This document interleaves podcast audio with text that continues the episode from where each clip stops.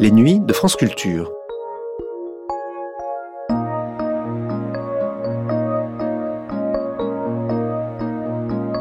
Les nuits de France Culture, une mémoire radiophonique. En grec, bâtard se disait natos, né d'une esclave ou d'une concubine. Un bâtard, une bâtarde, terme péjoratif, insultant quoi qu'il en soit. La bâtardise dérangeait l'ordre de la lignée. En Europe, comme en Inde, la bâtardise était sujet de moquerie, de rejet, à moins d'être un bâtard noble. Les blasons racontaient l'histoire des bâtards. La législation française a évolué, heureusement, au cours des siècles. Dans les après-midi de France Culture, Valère Bertrand proposait le 5 mai 1980 un documentaire, Centre de gravité, les bâtards.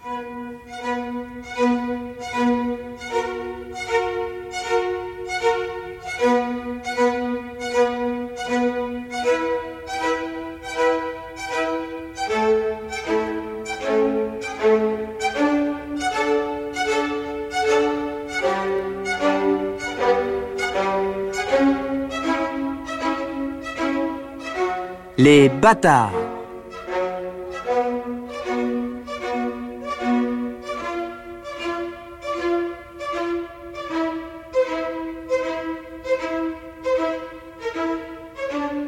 Salut le chien-chien. Salut Ami. Ami n'est qu'un chien que des amis ont récemment adopté.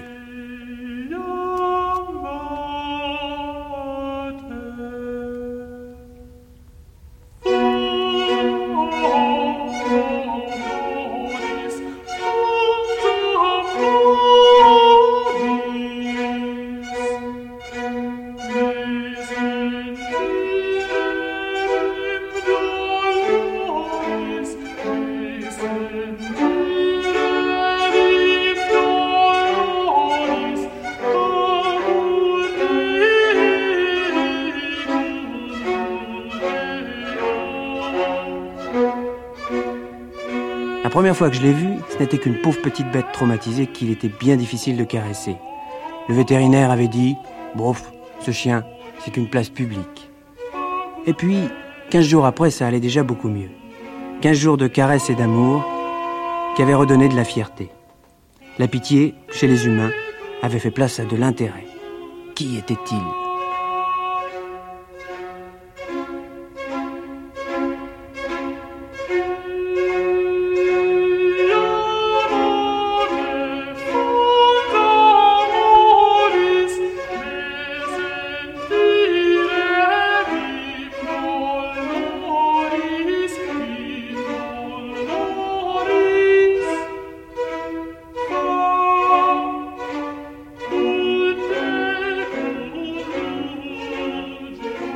Goût pour l'eau et son regard intelligent faisaient penser maintenant à une naissance plus illustre.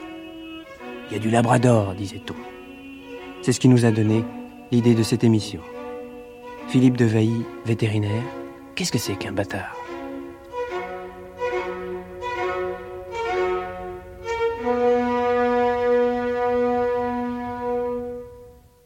On peut dire que le commun des mortels a tendance à employer indifféremment le mot corneau ou celui de bâtard pour désigner un chien sans race. Or, il ressort des définitions admises actuellement par les cynophiles que euh, le corneau est un mélange de races, un véritable cocktail de races qui n'appartient pas à une race définie, alors que dans les ascendants du bâtard, il y a toujours un ou le père ou la mère qui sont d'une race bien définie, même d'une race pure, alors que l'autre est soit d'une autre race différente euh, du mari et du congénère, soit euh, étant simplement un corneau. Mais l'un des deux ascendants est de race pure. C'est le cas de le beagle arrière, du gascon saintongeais, des chiens anglo-français qui sont des chiens courants, et on ne veut pas oublier ici euh, même euh, une race qui a été récemment euh, reconnue en France, d'origine allemande d'ailleurs, le rasier, qui est un croisement de Chocho pur avec du Spitzlou pur. Moi, j'ai personnellement euh, une chienne corneau euh, qui, est rattachée à un genre, elle pourrait ressembler à un spaniel, si vous voulez, euh, ce genre de. comme un épagnol breton. Enfin, c'est une corneau. C'est un cocktail de race. Et puis un autre chien qu'on pourrait penser être un bâtard, mon cocker, qui, qui lui est presque de race pure. Enfin, il y a certainement un, des deux ascendants qui, qui était pur cocker. Mais comment on s'y retrouve dans tout ça? Eh bien, euh, simplement que quand vous avez un chien qui a une, allure absolument indéfinie, qu'on ne peut rattacher à aucun type euh, euh, connu, on peut dire que c'est un corneau. Mais c'est pas un bâtard, tandis que le, bâtard, en vérité, a donné souvent naissance, d'ailleurs, quand il a été bien fixé et génétiquement fixé, donne des, des animaux qu'on peut rattacher à une espèce, à une race définie. Et les chiens entre eux? Alors les chiens entre eux, ben, vous savez que toutes les races de chiens appartiennent euh, finalement, peuvent se, mélanger entre eux. Autrement dit, un Saint-Bernard et un Chihuahua, s'il n'y a pas une question de taille et une impossibilité physique, pourraient fort bien avoir des descendants. Et si on a fait une insémination artificielle, euh, on pourrait très bien obtenir des descendants. Évidemment, il faudrait faire des césariennes dans le cas de la, chienne étant chihuahua. Mais euh, donc, par conséquent, les différentes races que l'on connaît peuvent très bien avoir des produits et des enfants entre eux. Donc euh, c'est simplement à l'homme de, dicter euh, euh, les, croisements et de maintenir certaines races. Et dans leur comportement, est-ce qu'il y a des différences? Alors dans les comportements, évidemment, il y a, tous les chiens de chasse. Il y a ce qu'on appelle le, pur corneau. On, a dit qu'ils étaient plus intelligents. On a dit qu'ils étaient moins sensibles aux maladies. On a raconté un tas de choses. Finalement, ce sont des animaux qui sont sensibles aux mêmes maladies qu'un pur sang euh, Chocho ou bien un fox terrier euh, superbe euh, qui a remporté des prix. Sont, les uns ne sont pas plus fragiles que les autres, disant que la consanguinité dans certaines races peut entraîner, par exemple, une certaine nervosité, un nervosisme un peu maladif, ou des troubles plus ou moins patents de la peau chez certains phoques. Ça, ça, existe. Mais enfin, les corneaux ne sont pas forcément ni plus intelligents, ni plus résistants que les animaux de race pure.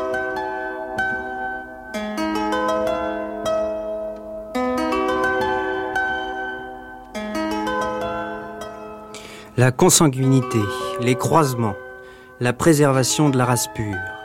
Autant de termes inventés par l'homme qui nous ramènent directement à lui.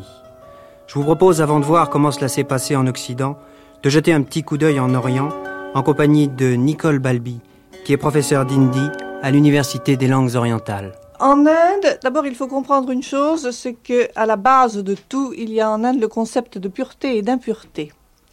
Et c'est sur cette base qu'est divisée la société indienne en quatre grandes classes que l'on appelle des varnas, dont le, sens littéral du mot c'est couleur, n'est-ce pas? Donc ça a à faire également avec, avec la race. Et ces quatre varnas sont euh, les brahmanes, les kshatriyas, les vaishyas et les shudras.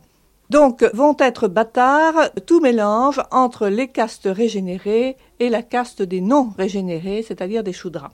De ces mélanges de castes euh, sont nés des sous-castes et sont nés des hors-castes.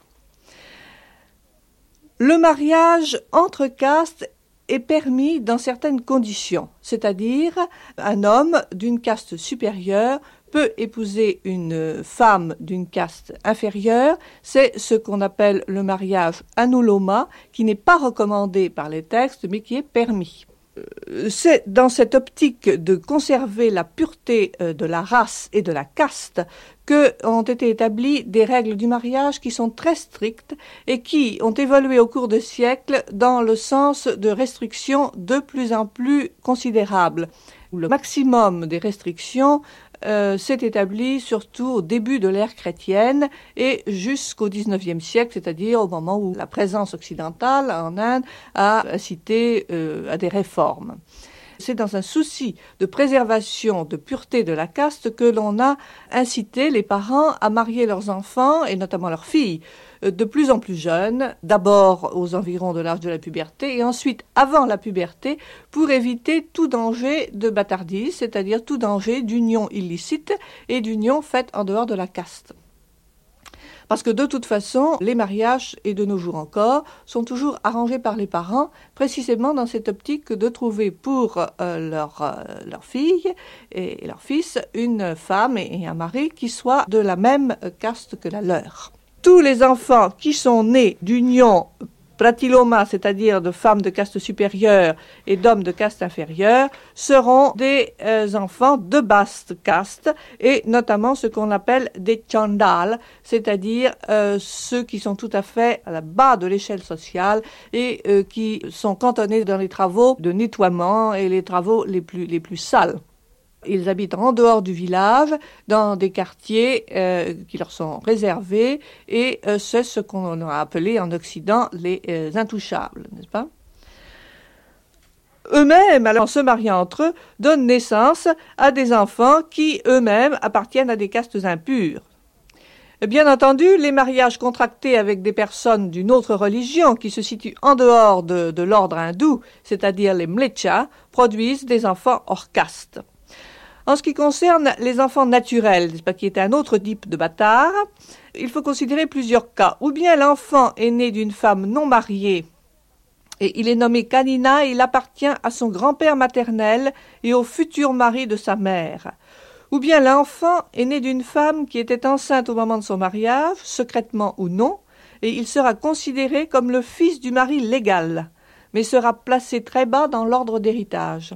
Et enfin, les enfants adultérins, s'ils sont rejetés par le mari légal, sont considérés comme hors caste.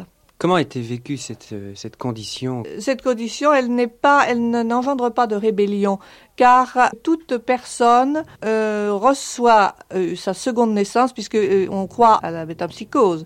Donc toute personne renaît selon les actes qu'elle a posés dans la vie précédente.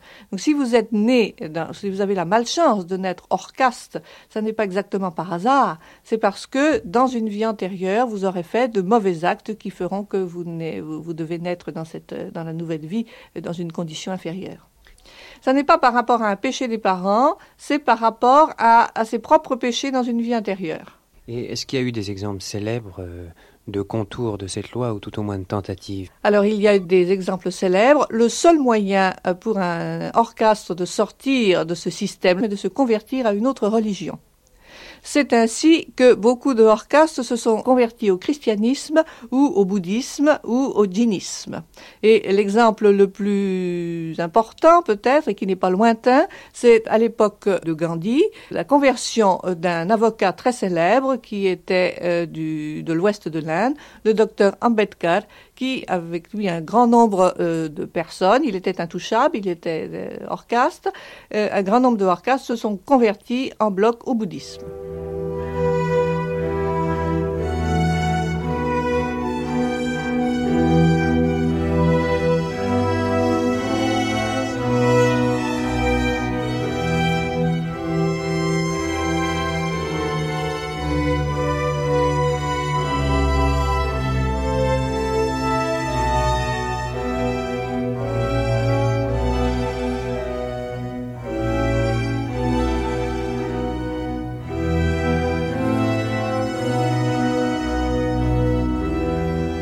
Comme témoignage des divers degrés de mépris ou de considération où les bâtards se trouvaient autrefois en notre bel Occident, il faudrait rappeler quelques-uns des jolis noms qu'on avait l'habitude de leur donner. En France, par exemple, c'était les termes de fils de bas ou bâtard, fils de lys qui signifiait fils de chienne, pisse-né, né de la pisse. En Allemagne et dans les Pays-Bas, c'était plutôt enfant d'immondice, fils vomi, fils de putain, couvé de coucou. En Suède et au Danemark, c'était plus proche du chien. Enfant de coin, enfant de place, enfant de la caverne. Les seuls qui faisaient exception, c'étaient les Suisses. Chez eux, les noms n'avaient rien d'odieux. Enfant joli, enfant d'amour, et surtout cette dernière expression qui nous rapporte à l'histoire, fils de prêtre.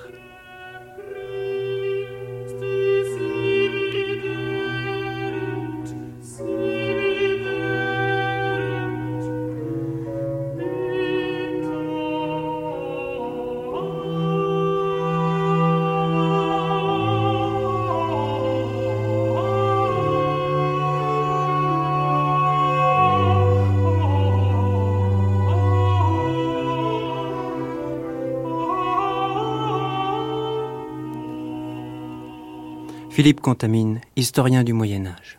Au Moyen Âge, pour qu'il y ait bâtard, il faut qu'il y ait naturellement mariage chrétien loyal mariage, loyal matrimoine, comme disaient les textes du temps. Et c'est dans la mesure où il y a cette idée d'un mariage régulier à la face de l'Église, reconnu, établi, euh, un mariage monogame, un mariage indissoluble, que tous ceux qui ne sont pas nés à l'intérieur de ce mariage sont considérés comme des, comme des bâtards.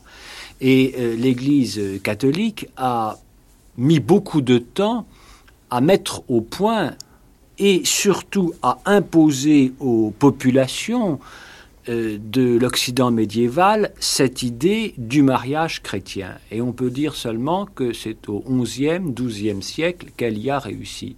Si bien que le type du bâtard, du point de vue de l'Église, apparaît seulement au XIe, XIIe siècle.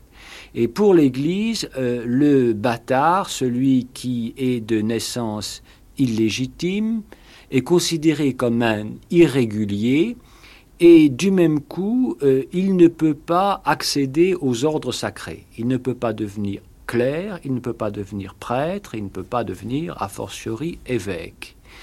Sauf dispense. Mais une dispense qui n'est pas accordée par toutes les autorités religieuses, même un évêque, en principe, n'a pas le droit d'accorder cette dispense, c'est une dispense pontificale, réservée au pape. Et nous avons, pour la fin du Moyen Âge, 14e, 15e siècle, des sources assez abondantes conservées aux archives du Vatican, à Rome, où l'on voit des listes de dispenses accordées par les papes aux bâtards, et en particulier aux bâtards de prêtres. Je crois que pour tel pontificat du XIVe siècle, peut-être la moitié des dispenses concernent des bâtards de prêtres, c'est-à-dire euh, des enfants, des, fils nés euh, euh, d'un prêtre et de sa concubine, de sa servante, si l'on veut.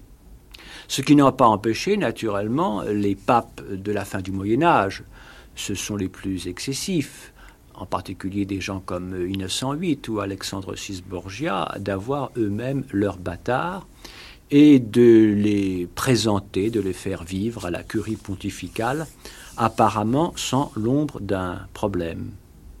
Donc, vous voyez euh, une attitude rigoureuse de l'Église à l'égard des bâtards. ils portent une sorte de macule, un petit peu comme il y a une macule servile, de même que pour le cerf, s'il veut devenir clair, il faut euh, qu'il y ait une sorte de libération accordée par le Seigneur, accordée par l'Église, de même pour le, pour le bâtard.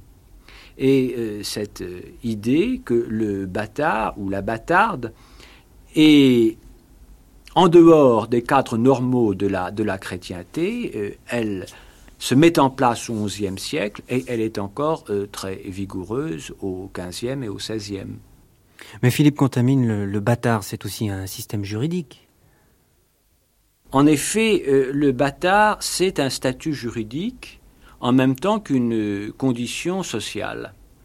Il faut considérer en effet qu'au Moyen Âge, euh, finalement, votre position dépendait de façon très étroite de l'hérédité. C'est quand même une société euh, dominée par l'hérédité, l'hérédité des titres, l'hérédité des dignités, l'hérédité des pouvoirs et l'hérédité des, biens, des biens temporels. Euh, il n'y avait pas cette idée qui aujourd'hui est couramment admise que chacun a à faire sa propre carrière. On était puissamment déterminé par euh, les prédécesseurs, par les ancêtres. Alors, du même coup, le bâtard, quelle est sa condition vis-à-vis de l'hérédité? Eh bien, le bâtard est considéré comme incapable d'hériter. Alors vous voyez tout de suite euh, que cette condition est extrêmement précaire. Incapable d'hériter, encore qu'il y ait des différences selon les coutumes car le droit médiéval, même à l'intérieur du royaume de France, n'est nullement un droit unifié. Il y a un très grand nombre de coutumes et on s'aperçoit que du point de vue de la bâtardise, les coutumes divergent assez sensiblement. Disons qu'il y a un premier type de coutume où les bâtards ne peuvent hériter des biens du père, mais sont héritiers de plein droit des biens de la mère. Alors, euh, cette condition euh, est relativement favorable. Euh, il y a d'autres régions, peut-être plus importantes en nombre, où la coutume est la suivante. le bâtard n'hérite ni des biens du père ni des biens de la mère. Cependant, les parents sont autorisés dans leur testament à accorder au bâtard une part de l'héritage. Cette part n'est pas illimitée et il y a d'une part les biens immobiliers et le bâtard ne peut recueillir plus du cinquième des biens immobiliers, c'est pour ainsi dire la quotité disponible, et d'autre part les biens meubles, et là, euh, le père la mère sont très libres et à la limite, ils peuvent accorder l'ensemble, la totalité de leurs biens meubles aux, bâtards. Voilà par conséquent la règle. J'ajoute que cette règle n'est pas nécessairement défavorable, dans la mesure par exemple où lorsque euh, un bâtard est né d'une mère serve et d'un père serf. Bien, normalement, on pourrait s'attendre à ce qu'il soit serf comme ses parents. Eh bien, nullement, parce que il, de par sa condition, de par sa naissance illégitime, il échappe, pour ainsi dire, à la condition de ses parents.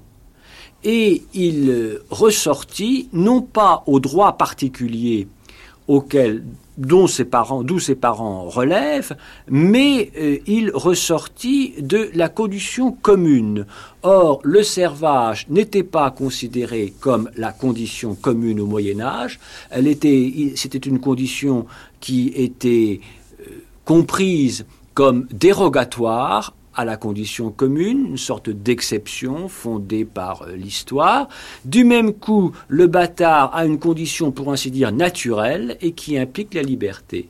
En sorte que on voit quelquefois dans les sources médiévales des gens qui sont issus en légitime mariage de parents serfs et qui déclarent nous sommes des bâtards et ainsi ils espèrent obtenir la liberté. J'ajoute également dans le même domaine, dans le domaine du droit, euh, que le bâtard traîne ce qu'on peut appeler sa macule, son infériorité juridique pendant toute son existence. À preuve, le fait que, toujours dans certaines coutumes, il ne faudrait pas généraliser, euh, si un bâtard meurt sans testament, ses biens reviennent à son seigneur. Il ne peut donc pas les transmettre. Mais s'il fait un testament en faveur de tel ou tel de ses descendants, direct à ce moment-là, le Seigneur ne récupère, pas, ses biens. Ces biens sont considérés euh, comme des épaves, des choses épaves, euh, au même titre, par exemple, que les biens des, des étrangers, de ceux qu'on appelle les aubins. Vous voyez par conséquent que pour les gens du Moyen Âge, le bâtard, c'est une condition juridique vraiment à part, et la plupart des coutumes de l'époque consacrent un certain nombre de, chapitres, de paragraphes à la condition et aux incapacités juridiques du bâtard, incapacités qui peuvent être plus ou moins marquées selon les cas. Mais qu'est-ce qu'on leur reprochait? Je crois qu'on ne leur reprochait Rien, évidemment, ça nous paraît absurde, cette idée que toute leur vie, ils traînent, pour ainsi dire, ce péché originel. Mais je crois qu'effectivement, la société médiévale est une société où tout le monde est considéré comme solidaire et où il existe cette notion de culpabilité collective. Alors, de même que euh, la transmission du péché originel de parents à enfants et, ainsi de suite, qui se fait selon la conception médiévale en même temps que l'acte de génération, eh bien, de même, euh, les bâtards, nés euh, d'un relation qui est condamnée par l'Église, que ce soit une relation entre deux personnes célibataires, que ce soit une relation incestueuse ou adultérine, que ce soit une relation entre un clerc et une laïque ou, ou inversement, eh bien, les bâtards participent de la faute de leur géniteur. Voilà, c'est cette idée de, de, responsabilité collective qui, à l'époque, il faut bien le dire, ne faisait pas problème et était admise plus ou moins par tous.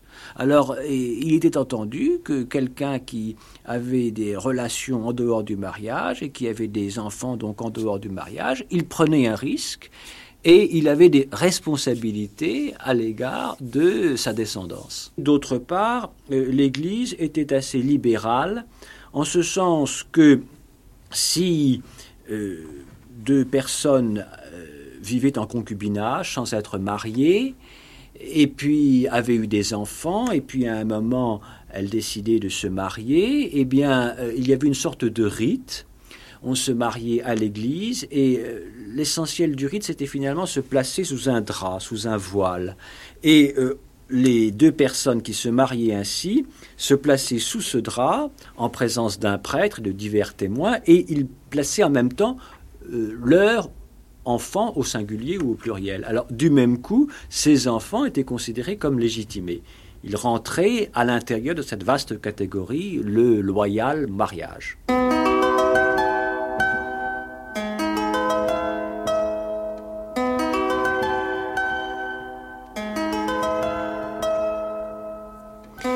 Les bâtards de gentilshommes n'étaient tenus pour nobles et ne pouvaient prendre le nom de leur famille que du consentement des intéressés. Et au cas où ils venaient à être anoblis, ils étaient tenus à une certaine subtilité. Michel Pastoureau, héraldiste. Le système héraldique européen euh, impose à partir d'une certaine époque une marque spéciale aux bâtards euh, introduite dans l'écu. À l'origine, ça n'existe pas au XIIe et XIIIe siècle. Euh, les bâtards, comme les autres enfants, ont des, on reprenne l'écu des parents en introduisant des brisures, c'est-à-dire des différences ordinaires. Puis à partir de l'époque de la guerre de Cent Ans, ces brisures, ces marques différentielles réservées aux fils du vivant du père ou aux cadets du vivant de l'aîné, euh, deviennent spécifiques pour les bâtards. Euh, il y a différentes figures, plus ou moins grosses, plus ou moins visibles, mais le système euh, propre aux bâtards se met en place en France et en Angleterre euh, à la fin du XVe siècle et est définitif au XVIe siècle. Alors l'une de ces figures, la plus répandue, c'est une barre, c'est-à-dire un trait oblique qui traverse l'écu en diagonale de droite à gauche. Alors normalement, elle doit être très grosse, la tendance est de soudoyer les artistes, si j'ose dire, pour que cette barre, qui est la marque typique de la bâtardise, euh, n'apparaisse pas trop fortement dans les armoiries. Donc on la fait étroite lorsque c'est possible, et puis on la raccourcit, ce qui fait que c'est une toute petite euh, figure posée en diagonale au milieu de l'écu au XVIIe et au XVIIIe siècle. Quelque chose d'intéressant concerne les armoiries imaginaires. Euh, à partir du XIIIe siècle ou la fin du XIIIe siècle, début du XIVe siècle, euh, la figure héraldique typique pour les bâtards dans les armoiries attribuées à des personnages légendaires, c'est un léopard, c'est-à-dire une sorte de lion euh, représenté horizontalement au lieu d'être vertical. Et une légende assez forte voulait, au Moyen Âge, que le léopard ne soit pas une espèce à part entière, mais le fruit de l'accouplement de la lionne avec le mâle de la panthère, que l'ancien français appelle le par. Donc le résultat de cet accouplement, c'est le léopard. Et il s'est trouvé que les rois d'Angleterre, pour des raisons tout à fait autres, avaient dans leurs armoiries euh, trois léopards. C'est encore les armoiries du Royaume-Uni. Et ils étaient furieux de, cette propagande en faveur du léopard, signe de bâtardise, qu'il y a eu lieu à l'époque de la guerre de Cent Ans. Ils ont donné ordre à tous les professionnels du blason anglais et, du continent, mais ils n'étaient pas respectés sur le continent, d'appeler leurs léopards lions pour les différencier de ces léopards signes de bâtardise. C'est très amusant, le vocabulaire a entériné, le vocabulaire anglais a entériné cet état de fait, et aujourd'hui encore dans les traités de blason, ce que les Français, les Allemands, les Italiens, les Espagnols appellent léopard, les Anglais les appellent ça lion. Et on retrouve ces, marques de bâtardise seulement en France ou dans les autres pays à forte tradition héraldique Voilà, alors elles sont plus répandues en France, en Angleterre et aux Pays-Bas, à partir donc de, la fin du Moyen Âge, où vraiment leur usage est très grand. Plus on va euh, du haut en bas de l'échelle sociale, plus elles sont répandues. Hein. Pour les princes, c'est difficile de dissimuler leur bâtardise. Pour des petits nobles, c'est peut-être plus facile. Dans les pays autres que la France, les Pays-Bas et l'Angleterre, euh, leur usage est beaucoup moins grand. C'est le cas des régions germaniques, c'est le cas de l'Italie, c'est le cas de l'Espagne et de la Scandinavie.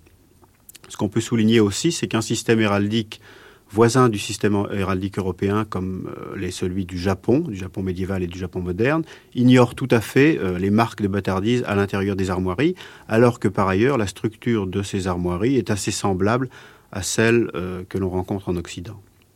Et c'est cette marque que l'on impose par les règles héraldiques et aussi par la loi. Combien de temps dure-t-elle dans une famille? Alors c'est intéressant de voir qu'en général, ça dépasse euh, rarement une génération. C'est-à-dire que le fils d'un prince qui est un fils bâtard euh, doit mettre cette marque euh, dans ses armoiries, il ne peut pas la dissimuler. Mais ces enfants, qui sont en général des enfants légitimes, euh, donc normalement, bien qu'issus de bâtards, ne sont pas bâtards eux-mêmes, ont tendance à la faire disparaître le plus rapidement possible, soit en changeant complètement d'armoirie, soit en la supprimant et en gardant l'écu tel qu'il était avant euh, l'introduction de cette marque de bâtardise. Alors un autre exemple bien connu est celui des deux euh, fils bâtards de Louis XIV, le comte de Toulouse et le duc du Maine, qui l'a légitimé assez tardivement dans son testament, mais qui, euh, du vivant de leur père et même longtemps après, avaient dans leur écu, qui était reproduit à la cour un peu partout, euh, des marques de bâtardise bien visibles. Il est très intéressant de voir que les enfants du comte de Toulouse, du vivant même de leur père, ont repris les armoiries de ce comte de Toulouse en supprimant la marque de bâtardise. Pour ce qui est du duc du Maine, euh, il assumait mieux que son frère, que son frère cadet, cette marque de bâtardise, et c'était devenu, alors qu'il était chef d'un parti politique d'opposition euh, au régent après la mort de Louis XIV, sa marque de bâtardise typique était devenue l'emblème de ralliement euh, de son parti. sa cour était à Sceaux, il y a eu des conspirations politiques sous la Régence, et le signe de reconnaissance, c'était ce qui était à l'origine, la brisure de bâtardise du duc du Maine.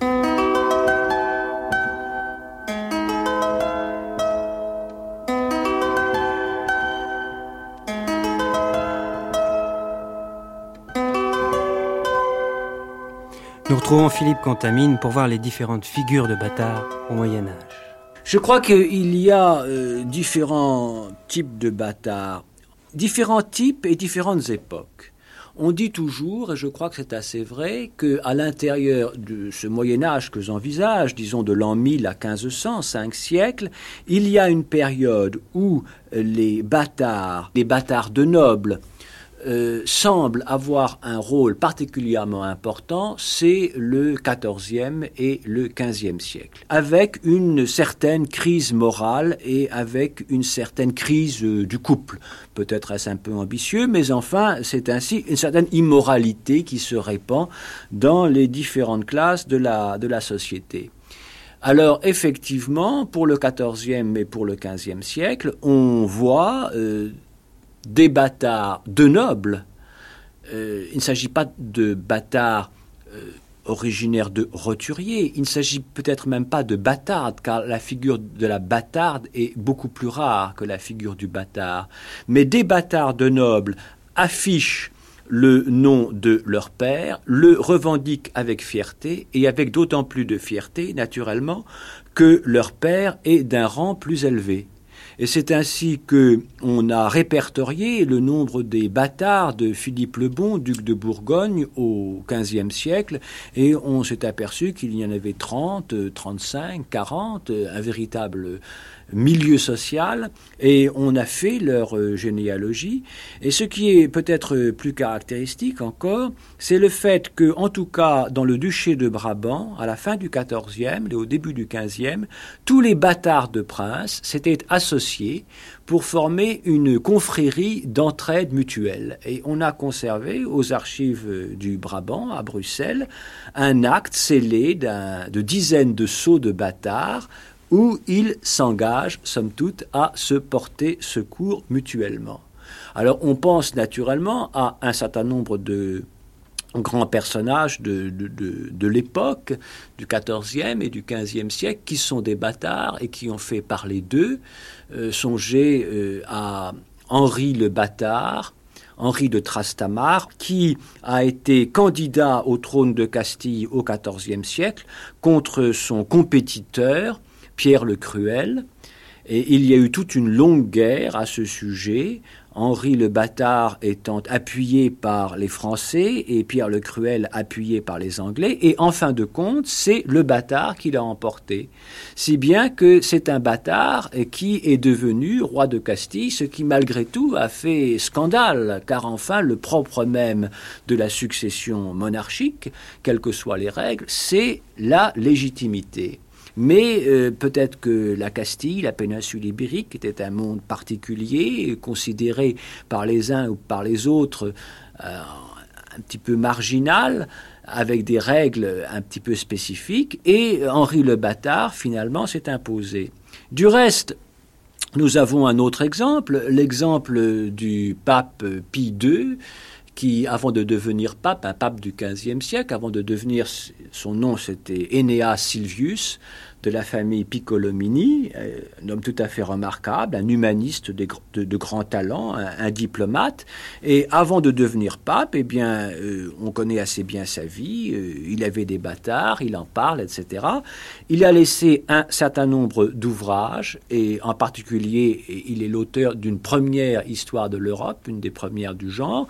Et dans un de ses ouvrages, il nous dit à peu près tous les princes du temps sont des, sont des bâtards. Sans doute n'est-ce qu'une pointe, mais enfin, il y avait une sorte de soupçon généralisé qui euh, pesait sur les uns et sur les autres dans la chrétienté des XIVe et du XVe siècle. Alors, euh, songeons à, d'autres noms. Il y a par exemple Dunois, le bâtard d'Orléans, le compagnon de Jeanne d'Arc. Vous voyez par conséquent euh, comment euh, des personnages comme ceux-là ont pu avoir un rôle. Et on s'est dit, mais s'ils avaient un rôle, c'est parce qu'ils y étaient acculés. Il fallait qu'ils fassent eux-mêmes leurs preuves.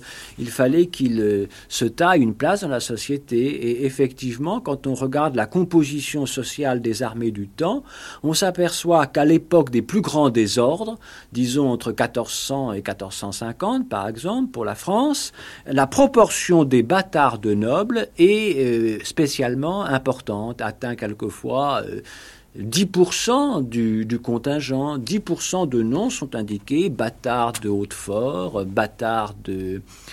Euh, d'Estouteville, euh, etc. Et puis alors, quand il y a une remise en ordre de la société, euh, ça se passe en France, disons, avec le règne de Louis XI et de Charles VIII. Après la grande crise de la guerre de Cent Ans, on voit la proportion de bâtards diminuer. Donc, il y a probablement un lien assez étroit entre les désordres euh, sociaux en général, les crises et puis la montée des bâtards, leur rôle euh, de plus en plus important. Les bâtards étaient spécialement nombreux, semble-t-il, parce qu'il y a une géographie des bâtards de nobles qu'on explique assez mal, mais enfin qu'on constate en tout cas en Gascogne dans l'ensemble de la Languedoc, mais surtout en Gascogne, les bâtards n'étaient pas appelés bâtards, mais ils étaient appelés bourgs. Et le terme de bourg viendrait, vient probablement de mulet. C'est burdo en latin, c'est le mulet, c'est-à-dire l'animal engendré par un cheval et une ânesse. Alors il y a, par exemple, j'ai sous les yeux un texte du milieu du XVe siècle, qui est extrait d'une lettre de rémission. Y celui Pierre appela le suppliant Arlot, bourg, qui vaut autant dire en langage du pays garçon, truand, bâtard. Vous voyez l'équivalence du bourg et du bâtard. Et euh, en tout cas, au début du XIVe siècle, les bourgs de Gascogne étaient si nombreux que là aussi, ils formaient des associations, et des associations un petit peu de malfaiteurs, de truands, de, de bandits, une sorte de mafia qui, naturellement, faisait régner l'insécurité. J'ajouterai encore, pour euh, en terminer avec euh, cette période, 14e, 15e siècle, euh, que c'est probablement l'époque du Moyen Âge où les bâtards de nobles ont eu une condition relativement favorisés, appreuvent le fait que dans les testaments de ces nobles, on voit régulièrement euh, une partie de l'héritage être attribuée aux bâtards. Alors, nous rejoignons par conséquent le point de vue juridique. Euh, nous avons vu que, à condition de faire un testament, quelqu'un a le droit de léguer quelque chose à son bâtard, mais il y a le droit et il y a le fait. Et le fait est le suivant, au XIVe, XVe siècle, les bâtards sont régulièrement couchés dans les testaments. Et l'on voit qu'on leur accorde un fief, qu'on leur accorde de quoi vivre, qu'on leur accorde de quoi soutenir leur état, c'est l'expression qui était employée. Et nous voyons également euh, que lorsqu'un noble meurt, euh, son épouse accepte de conserver au foyer les bâtards de son feu mari.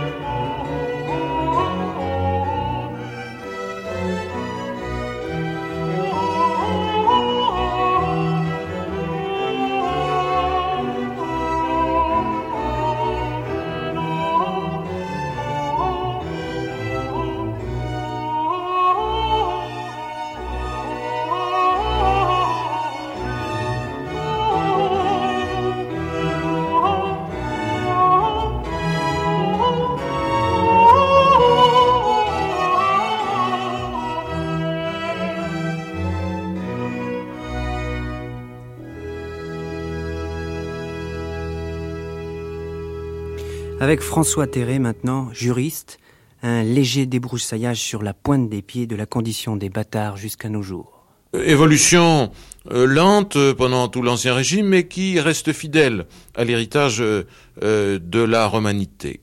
Les siècles non longs de l'Ancien Régime attestent l'existence d'une distinction entre les deux types d'enfants. Euh, l'enfant naturel né hors mariage, né de parents célibataires, ou l'enfant euh, naturel qui a cette particularité d'être aussi un enfant adultérin, parce que l'un ou l'autre de ses deux parents était lié dans les liens du mariage. Ces enfants euh, illégitimes vont pouvoir assez facilement établir l'existence d'un lien de filiation avec l'un ou l'autre de leurs parents. Mais euh, cette reconnaissance, cette affirmation officielle, cette reconnaissance euh, du lien de filiation n'entraîne pratiquement pas de conséquences euh, pendant longtemps, à ceci près que ces enfants pourront quand même, quand ils sont dans le besoin, obtenir des aliments de leurs parents. Des aliments, l'expression est large, elle signifie ce qu'il leur faut pour subsister dans une société difficile lorsque véritablement ils sont dans le besoin. Tel est euh, pour la plupart des enfants illégitimes les conséquences de leur euh, statut, de leur situation. Il en va quand même autrement dans les familles nobles où davantage a été reconnu le statut d'enfant légitime du point de vue des conséquences mêmes qui pouvaient en résulter. Euh, c'est euh, dans ce cadre que l'on peut retracer les histoires célèbres et les conflits célèbres euh, sur les bâtards des rois, Louis XIV et j'allais presque dire à notre époque Louis XV. la suite, c'est encore la Révolution française. les philosophes des Lumières ont euh, profondément euh, influencé la matière. Le mouvement égalitaire est euh, poussé à son paroxysme sous la Révolution, un paroxysme d'ailleurs dont il ne faut pas exagérer l'importance. Il faut bien distinguer l'égalité réelle et l'égalité formelle. Et la législation révolutionnaire, celle de la loi de Brumaire, une loi de Brumaire célèbre, va aboutir à donner aux enfants illégitimes quelque chose, mais à leur retirer d'une main ce qu'on leur donne de l'autre. Ils vont euh, pouvoir euh, prétendre à des droits bien plus substantiels comme conséquence de l'établissement officiel de leur filiation, mais hypocrisie des choses, il leur sera beaucoup plus difficile euh, du coup d'établir officiellement l'existence d'un lien de parenté avec la mère ou avec le père naturel. Le Code civil est sur ce point davantage un héritier des conceptions hiérarchiques traditionnelles de la famille. Il ne faut tout de même pas ne pas tenir compte euh, de l'espèce de compromis qu'il réalise entre diverses traditions, mais il est marqué en matière familiale par l'influence autoritaire euh, de Napoléon, qu'il s'agisse de la situation de la femme ou de la situation de l'enfant, le tout se concrétisant par des pouvoirs importants, autoritaires, reconnus au chef de famille, au mari, doté de la puissance euh, maritale et de l'autorité paternelle. Le résultat, c'est que euh, les enfants illégitimes euh, vont être traités soit de manière humiliante quand il s'agit de l'enfant naturel simple, soit comme un paria lorsqu'il s'agit de l'enfant adultérin. Enfant naturel simple, il euh, dépendra du bon vouloir de ses parents s'ils estiment nécessaire et possible de le reconnaître, reconnaissance paternelle ou reconnaissance maternelle. Et si ce n'est pas le cas, l'enfant naturel simple pourra peut-être agir en justice relativement facilement contre sa mère, mais de manière très difficile contre son père. Il faudrait que pour cela, dans le système du Code civil, que le père ait enlevé la mère euh, comme si c'était une Sabine à l'époque de la conception.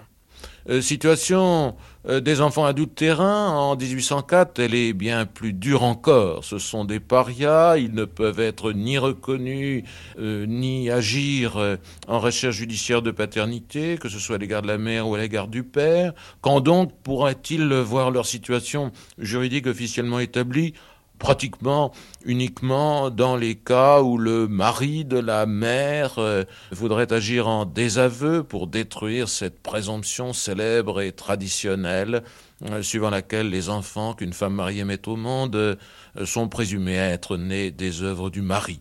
Le mari, dans certains cas, peut quand même, à l'époque, agir en désaveu de paternité, il doit le faire vite et dans des cas difficiles, dans des conditions strictes, alors, en pareil cas, bien évidemment, la situation juridique de l'enfant adultérin est officiellement établie, mais cet enfant adultérin euh, dont la filiation est de la sorte euh, officiellement euh, dégagée, éprouvée, ne peut obtenir en conséquence que des droits alimentaires s'il est dans le besoin. Encore, et c'est bien le signe de toute une époque, encore ne peut-il les obtenir si ses parents lui ont fait apprendre un art mécanique. L'art mécanique est l'accès, la promotion sociale en quelque sorte de l'enfant adultérin. Un art mécanique tient lieu d'aliment. L'évolution au XIXe siècle va être marquée, bien évidemment, par un certain nombre de progrès, des réformes partielles, progressivement, à mesure peut-être aussi qu'un certain développement de l'illégitimité, euh, se reliant à l'industrialisation de la société française, appelle davantage euh, l'attention du législateur mais les progrès sont très lents. On voit euh, accroître euh, les droits successoraux euh, de l'enfant naturel. On le voit même devenir un héritier réservataire dans certains cas. On voit se construire une famille naturelle de cet enfant qui jusqu'alors était isolé et sans famille au sens large et, et profane et correct du mot. Ces progrès se manifestent d'ailleurs aussi dans la possibilité d'obtenir officiellement l'établissement de sa filiation, la reconnaissance est maintenue, bien évidemment, mais euh, s'agissant de l'action judiciaire en recherche de paternité, l'enfant va pouvoir plus facilement agir pour forcer euh, ses parents, ceux qui l'ont mis au monde, à admettre qu'il est bien leur fils ou leur fille naturelle. Surtout, c'est à l'égard du père qui résistait davantage, euh, avec euh, l'appui d'ailleurs des sénateurs, euh, que les progrès sont réalisés. En 1912, on augmentera les cas possibles d'action en recherche de paternité naturelle, mais tout de même, pour l'époque, les sénateurs veillaient. Ils avaient peur des filles mères et du chantage que la fille mère, disait-on, pouvait exercer, on dirait aujourd'hui la mère célibataire, contre l'auteur qu'elle dit l'avoir séduit. De là, la réforme essentielle réalisée par la loi du 3 janvier 1972 et qui atteste un bouleversement complet, c'est le premier depuis 1804 qui est opéré en France en matière de filiation. Il s'ordonne d'ailleurs autour de grandes, deux grandes idées forces. Euh, tout d'abord, euh, l'affirmation du principe d'égalité, euh, d'autre part, l'affirmation grandissante d'un principe de vraisemblance. Égalité d'une double manière. D'abord, euh, parce que le système nouveau aboutit, au moins en ce qui concerne les conséquences attachées à la filiation, à assimiler les enfants naturels simples aux enfants légitimes. Les enfants naturels sains ne seront plus réduits dans la succession de leurs parents à la moitié de la part qu'ils auraient eue s'ils avaient été légitimes. Ils ont les mêmes droits que les enfants légitimes, nés donc dans le mariage. La naissance hors mariage et la naissance dans le mariage, à cet égard, produisent les mêmes conséquences. Il est vrai qu'en ce qui concerne ces enfants naturels simples, des différences subsistent quant au mode d'établissement officiel de leur filiation. Euh, les modes précédents sont maintenus. Mais euh, sous cette réserve, donc, euh, le principe d'égalité produit des conséquences essentielles. On a dit que cette loi de 1972 était avant tout une loi d'égalité.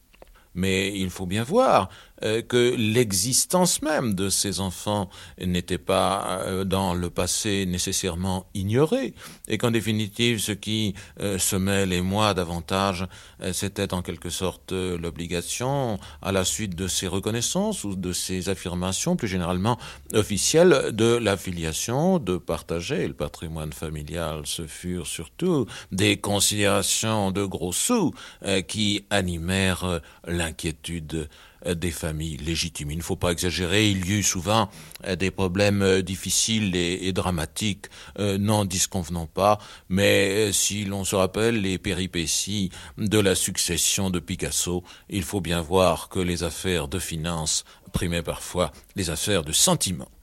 Euh, quoi qu'il en soit, euh, s'agissant euh, des enfants adultérins, la réforme de 1972 n'aboutit quand même pas à une égalisation complète des droits parce qu'il a fallu tenir compte des intérêts justifiés du conjoint de l'époux coupable et des enfants légitimes issus de ce mariage, ce qui aboutit, pour schématiser un peu les règles applicables, à constater qu'en matière successorale, euh, les enfants adultérins n'obtiennent pas les mêmes droits que tous les autres enfants, qu'il s'agisse des enfants légitimes ou des enfants naturels simples. Les enfants adultérins sont en quelque sorte traités dans le droit nouveau comme l'étaient les enfants naturels simples sous l'empire du droit ancien. Ils obtiennent dans la succession de leurs parents, de leur père adultérin ou de leur mère adultérine, la moitié des droits qu'ils auraient eus s'ils avaient été enfants légitimes. Je répète, c'est en schématisant à propos de ce droit si complexe qu'est le droit successoral.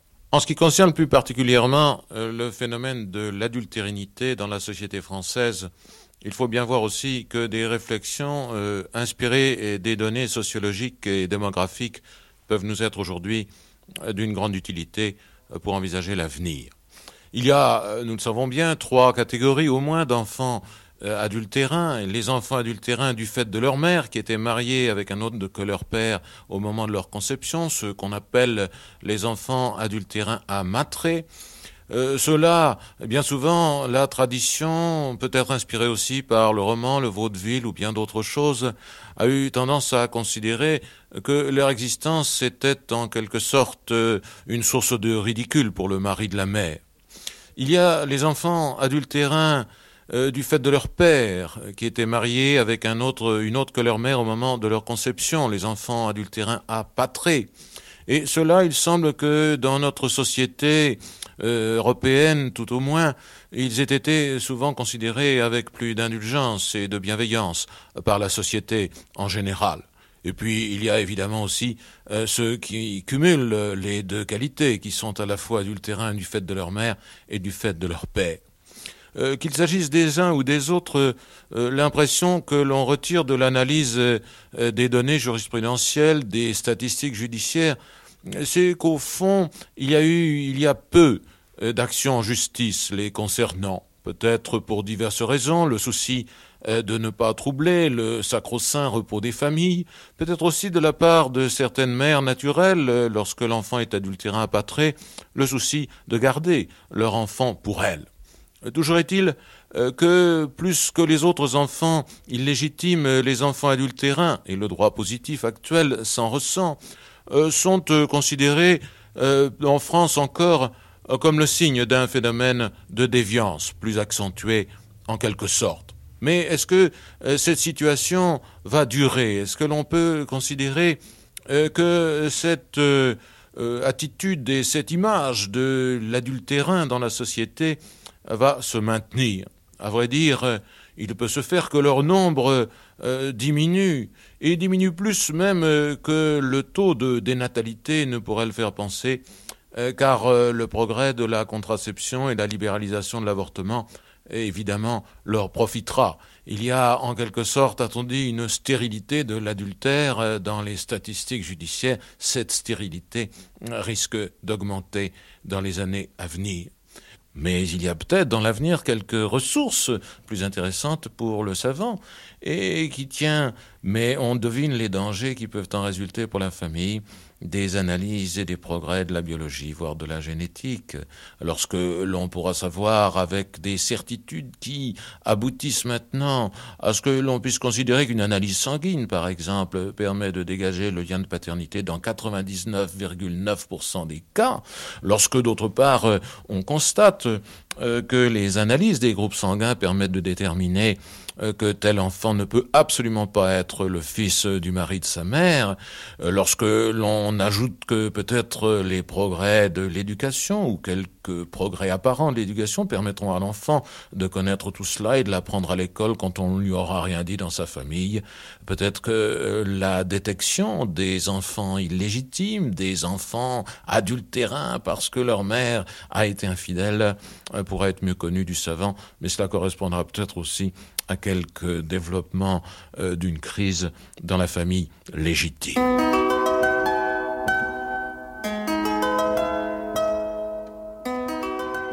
C'était Centre de gravité, les bâtards, par Valère Bertrand, avec la participation du docteur Philippe de Vailly, vétérinaire, Nicole Balbi, professeur de hindi à l'école des langues orientales, Philippe Contamine, historien du Moyen Âge, Michel Bastoureau, héraldiste, François Terré, juriste.